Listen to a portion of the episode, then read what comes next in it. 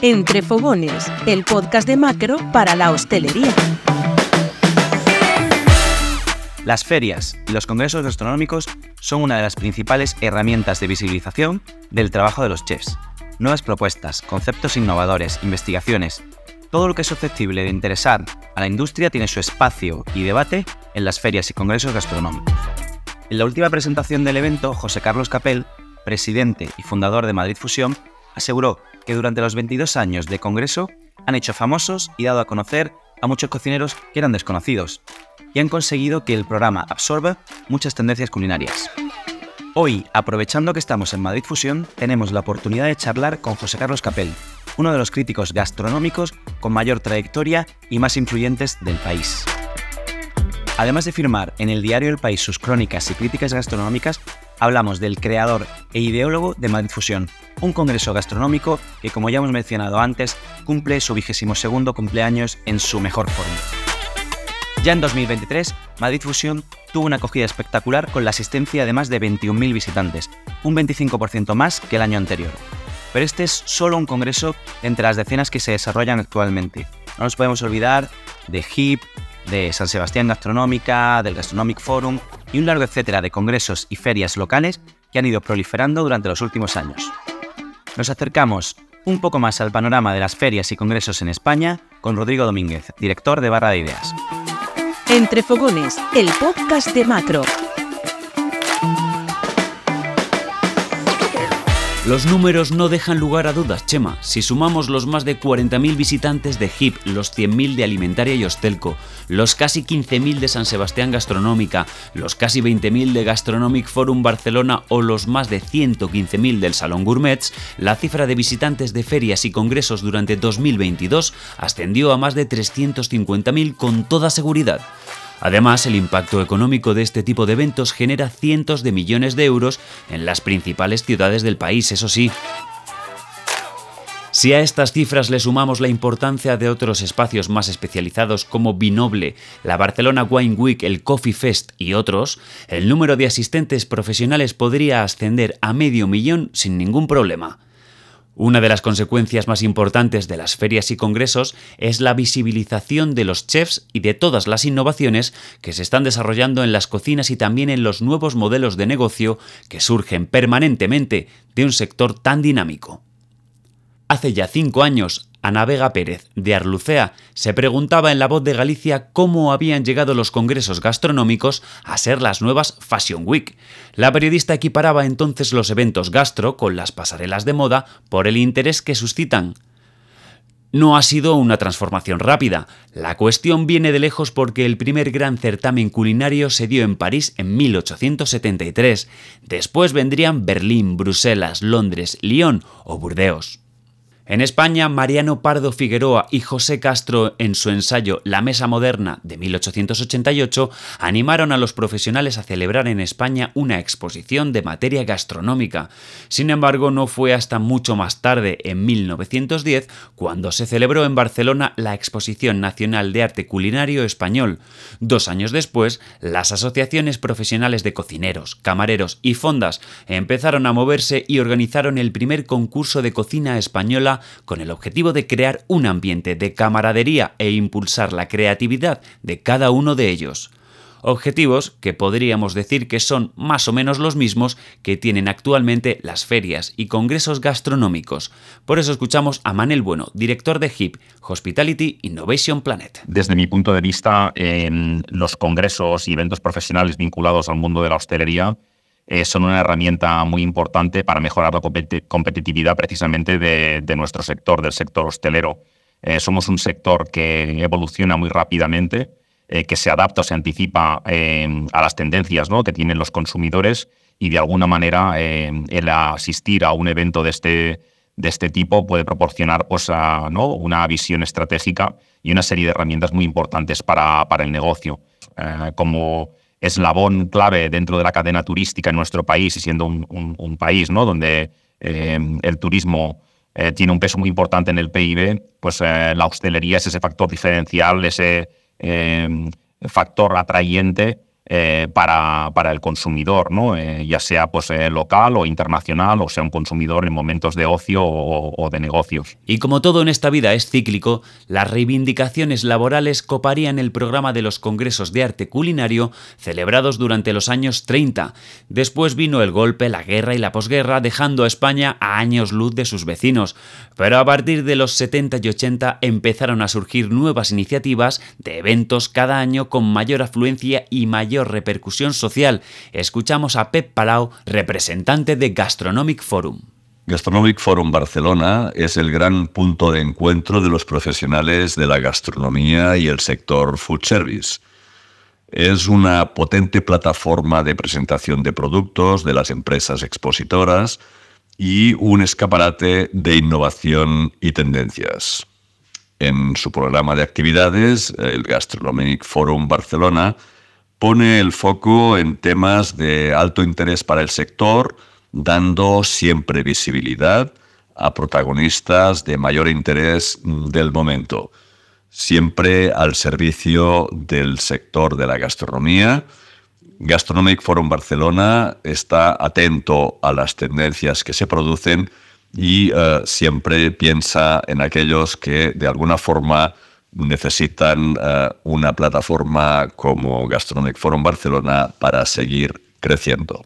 Y retomando las palabras de José Carlos Capel acerca de cómo han hecho famosos y dado a conocer a muchos de los cocineros que eran desconocidos, le preguntamos sobre esta cuestión a Enrique Pérez, chef y propietario del restaurante El Doncel con una estrella Michelin en Sigüenza, que cada año presenta sus creaciones y novedades en congresos gastronómicos como Madrid Fusión. Los cocineros que hemos visto crecer los congresos, hemos estado en ellos desde el inicio hasta, hasta hoy, profesionalmente hemos crecido con ellos, es decir, hemos, hemos crecido eh, formándonos, viendo a los mejores chefs internacionales que hemos podido disfrutar de ellos y sobre todo hemos visto cómo han cambiado, ¿no? lo que era algo más chiquitito se ha hecho algo muy importante y en el caso donde nos encontramos en Madrid Fusión más aún si cabe.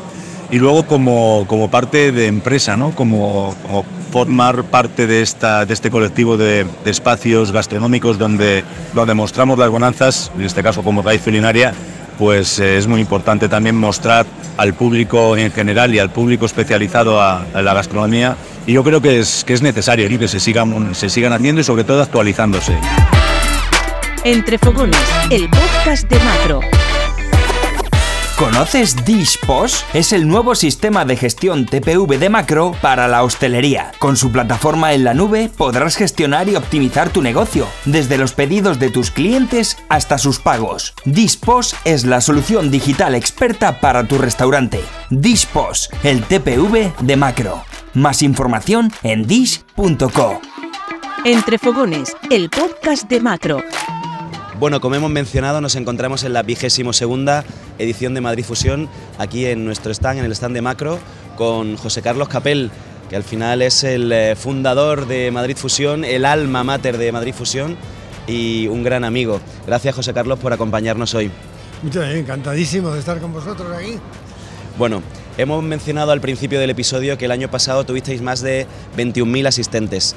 Este año, ¿cómo esperáis? ¿Esperáis más? ¿Esperáis crecer? ¿Cómo, ¿Cuáles son las expectativas del Congreso este año? Pues este año, si todo, si todo sigue la trayectoria marcada por esos dos primeros días, el tercero, que es hoy, que estamos culminando, vamos a superar las cifras del año pasado, que ya parecía difícil porque era un, era un récord tremendo. Pero sí, superaremos los 23.000 o 24.000 visitantes.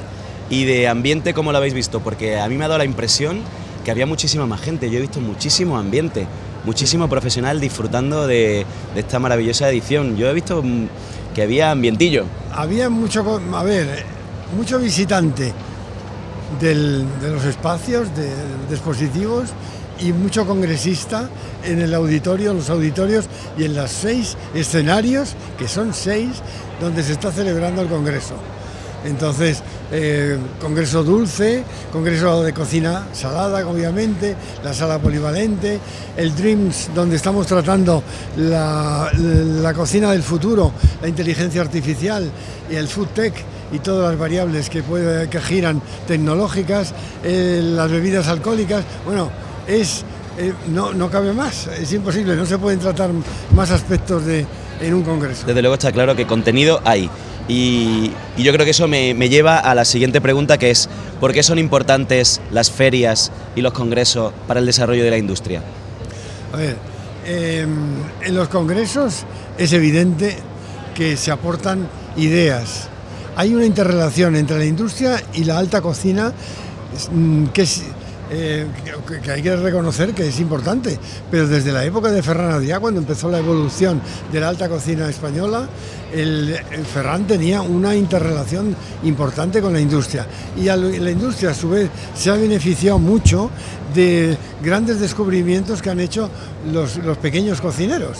Quiere decir que, que avanza, se avanza el sector por, por- por- por los distintos frentes. O sea que podemos decir, yo creo, José Carlos, que eh, congresos como Madrid Fusión ayudan a desarrollar el sector y también a que se conozca lo que se hace en el sector, cómo se avanza en el sector y esto al final repercute en la, reputación del sector, en el reconocimiento de nuestra gastronomía, que bueno, que es maravillosa, que tú la conoces desde luego mejor que nadie.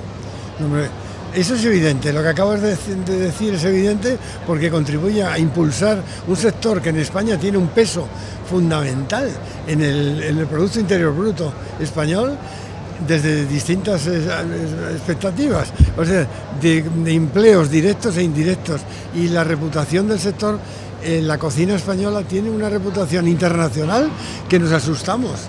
Porque todo el mundo quiere vivir el fenómeno que ha sufrido la cocina española, Total. en los últimos años. Y uno de los altavoces es Madrid Fusión, porque, Y uno de ellos es yo creo que es uno de los congresos más importantes del mundo, sin duda ninguna, Yo y eso es un altavoz. Claro, yo no me niego a decirlo porque soy el fundador, soy el presidente y no quiero decir que sea el más... Lo oigo decir por ahí y me callo porque siempre mm, lo tienen que decir otros, pero la verdad que tenemos un congresazo absolutamente potente que abarca toda suerte de frentes. Yo creo que sí. Yo tengo una curiosidad que me gustaría que compartieras con nosotros y con todos los que nos escuchan, y es, porque claro, hacer, me imagino que el contenido de Madrid Fusión tiene que ser súper complicado. ¿Cómo construyes las líneas maestras de ese contenido cada año, que es diferente, que es innovador, que trae cosas que jamás podríamos pensar que ocurren en el mundo? Y que además, yo creo que lo más importante de todo esto, José Carlos, es que la suerte de la gastronomía española es que puede conocer de tu mano todos esos rincones del mundo que nos enriquecen. ¿Cómo lo haces? A ver, eh, un congreso como este, como Madrid Fusión, se construye y se diseña igual que un artículo periodístico. Uno piensa, ¿qué quieres decir? ¿Cuál es el lema? ¿A ¿Qué quieres desarrollar? Y a partir de ahí empiezan a buscar los protagonistas, las personas que pueden enriquecer el congreso. Y luego todo lo demás son eh, amigos, informadores, rastreos terribles por el mundo, por las redes, por, por toda suerte de contactos para ver las personas más adecuadas en el mundo. Y luego se planifican los viajes para ir a visitarlos. No hay un solo cocinero que se suba al escenario que no haya sido visitado por el equipo de, de Madrid Fusión. Y al final, pues vamos en avanzadilla. Hemos descubierto mm, grandes cocineros que hoy son famosos, cuando se subieron al escenario eran perfectamente desconocidos. Es un trabajo increíble, eso lo podemos darte la enhorabuena, porque de verdad cada año nos sorprendes con el contenido y descubrimos cosas que no sabíamos que existían. Con lo cual, Sí. gracias por compartirlo con nosotros y desde luego con todo el sector, que yo estoy convencido de que, de que gran parte de ese crecimiento que ha tenido la, ga- la gastronomía española, un trocito, un pedacito, le corresponde a Madrid Fusión, estoy seguro. Eso seguro. Eh, ¿Cómo fue el origen de Madrid Fusión, José Carlos, con todo esto que estamos diciendo? ¿Cómo surge? ¿Cómo el la primera edición? La primera edición fue una, eh, una edición romántica, absolutamente eh, una iniciativa mm, personal de, mm, de- de dos amigos. Bueno, Lourdes Plana, que trabajaba en el grupo Restauradores, y yo mismo, que éramos amigos, y pensamos que teníamos que hacer algo en esta ciudad para poder eh, reflejar lo que el, movimiento de la cocina española de vanguardia que se estaba desarrollando a partir eh, de una manera incipiente. Había comenzado y, y- y avanzaba de una manera deprisa. Y lo creamos en el año 2003. 2003. Y claro, eh, había empezado eh, la década prodigiosa de la alta cocina española que asombró al mundo. Entonces nosotros em, acogimos todo ese recorrido de- de románticos, porque el bully fue un ejercicio de romanticismo, Romanticismo total, de sí. romanticismo, de generosidad, que lo daban todos sin esperar nada. Eran cocineros con un entusiasmo tremendo. Este, Quique da Costa, eh, Dani García, eh, los Roca cuando empezaron, eh, todos ellos eran una piña alrededor de un líder que era Ferran Adrià y todos avanzaban convencidos de que había que cambiar la cocina del mundo sin saber cuál era el siguiente paso. Y en ese, en ese movimiento pues crearon cosas y, y transformaron la manera de entender la cocina. Y nosotros fuimos el altavoz en el que se expresó todo aquel movimiento. Y, y, claro, pues eh, venían cocineros del mundo entero para ver profesionales, ahora siguen viniendo, pero entonces para ver qué es lo que estaba sucediendo en España. Aquí en España. Claro. Qué bonito. ¿Y cómo ha evolucionado, en tu opinión, desde esa primera edición a- hasta hoy Madrid Fusión?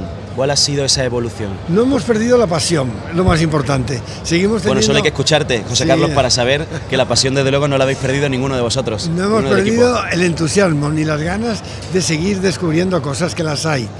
Pero la- ahora empezamos en, un la- en el Palacio de Congresos con un escenario muy pequeñito y ahora estamos en IFEMA en, un- en seis escenarios. Pues no se ha perdido la pasión, pero se ha profesionalizado mm, bastante más eh, la organización del sector. Tenemos un equipo muy bueno que, que- que cubre todos los, eh, los aspectos de la organización, que no son fáciles, son muchísimos. Es muy complicado organizar un congreso, pero muy, muy, muy complicado. Desde los viajes de los ponentes hasta aquí, hasta... eh, Bueno, yo te puedo decir una parte que hacemos nosotros, que es proveer todo el producto que quieren cada, cada cocinero que necesita para hacer sus platos, sus elaboraciones, que es harto complicado porque viene gente, como tú acabas de mencionar, de todo el mundo, cada uno con una necesidad de, a cada cual más pintoresca, porque claro, hay gente que viene de sitios recónditos del mundo, con lo cual nosotros entendemos una pequeña parte que es la parte de suministrar el producto y que es complicadísimo, no me quiero imaginar el resto que hay alrededor. Sí, pues todavía nos hacían preguntas hace años, ahora menos. Cuando venía un cocinero japonés y nos decía de Nueva York, me acuerdo que se llamaba Soto, en Madrid podré encontrar yo los erizos que puedo encontrarme en, en Nueva York. Dice, ¿Pero qué está usted diciendo? Que son fantásticos y tal. Y venía con mucho recelo. Y cuando les, eh, le ofrecimos, los, le entregamos los, los erizos para la ponencia, se quedó tan asombrado que empezó a comprarlos en Madrid. A partir de ese momento empezó a comprarlos en Madrid. Bueno, pues eso, es- eso es una prueba más de la labor que hacéis para enseñar al mundo España, no solamente lo que hacen nuestros cocineros, sino también el, el- el producto que tenemos, que es maravilloso. O sea que yo creo que José Carlos, tenemos que estar todos muy agradecidos a tu persona y a Madrid Fusión en general por la difusión que hacéis de la, de la gastronomía y en concreto para nosotros que sepáis que, que es súper importante colaborar con vosotros, formar parte de la familia de Madrid Fusión, porque para nuestros clientes lo es.